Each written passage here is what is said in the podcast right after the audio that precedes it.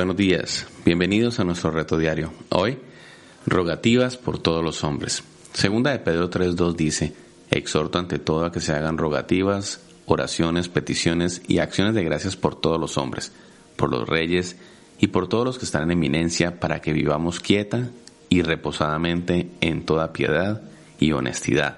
Porque esto es bueno y agradable delante de Dios nuestro Salvador el cual quiere que todos los hombres sean salvos y vengan al conocimiento de la verdad, porque hay un solo Dios y un solo mediador entre Dios y los hombres, Jesucristo hombre, el cual se dio a sí mismo en rescate por todos, de lo cual se dio testimonio a su debido tiempo. Para esto yo fui constituido predicador y apóstol, y digo en verdad en Cristo, no miento, y maestro de los gentiles en fe y en verdad. Qué maravillosa es esta palabra. Esto nos recuerda el gran mandamiento.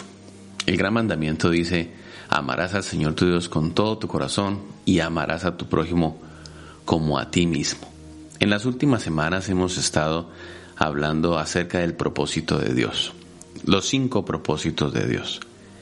Y hemos aprendido que los dos primeros propósitos nos hablan al respecto de esto. El primer propósito de Dios es que nuestra vida gira alrededor de Él que Dios sea primero, que Él sea el centro de nuestras vidas. Dios no nos puso en la tierra para centrar nuestras vidas en nosotros mismos. En lugar de eso, Él quiere que vivamos centrados en Él para que aprendamos a amarlo y disfrutarlo y que disfrutemos que Él nos ame. Ama a Dios. Y en segundo lugar, que aprendamos a amar a su familia. Todo el propósito de la vida es aprender a amar a Dios y también a las demás personas.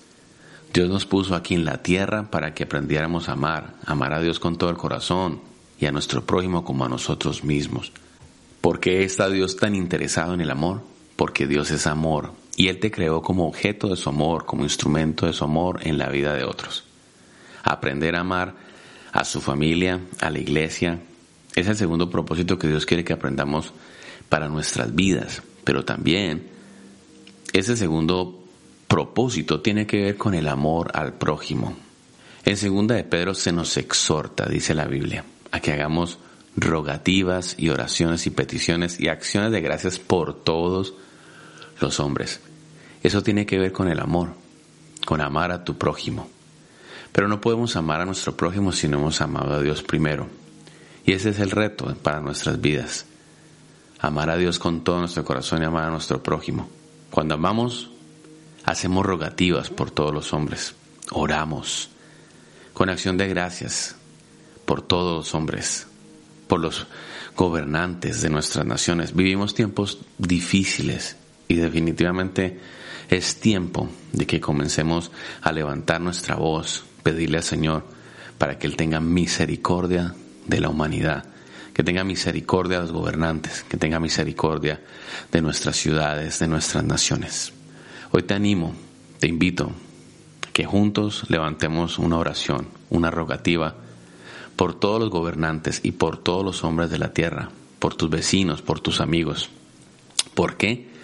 Porque el gran mandamiento dice, amarás a Dios y amarás a tu prójimo. Ama, rogando por todos los hombres. Oremos. Amado Padre Celestial, gracias Señor por tu palabra. En esta mañana levantamos nuestra voz, presentamos delante de ti nuestras oraciones y delante de ti ponemos, Señor, a todos los hombres, a todos los gobernantes de la tierra. Mira la necesidad, Señor, mira todo lo que está pasando. Oramos, Señor, para que tú intervengas, para que tú metas tu mano, Dios. Ten misericordia de todos los hombres. Tu palabra dice que mientras nosotros rogamos, y oramos, tú estás obrando, Dios, para que podamos vivir todos nosotros quieta y reposadamente en toda piedad y honestidad. Te lo pedimos en el nombre de Jesús y oramos por salvación de todas las naciones. Amén. Que Dios te bendiga y recuerda, medita en esto. Hagamos rogativas por todos los hombres.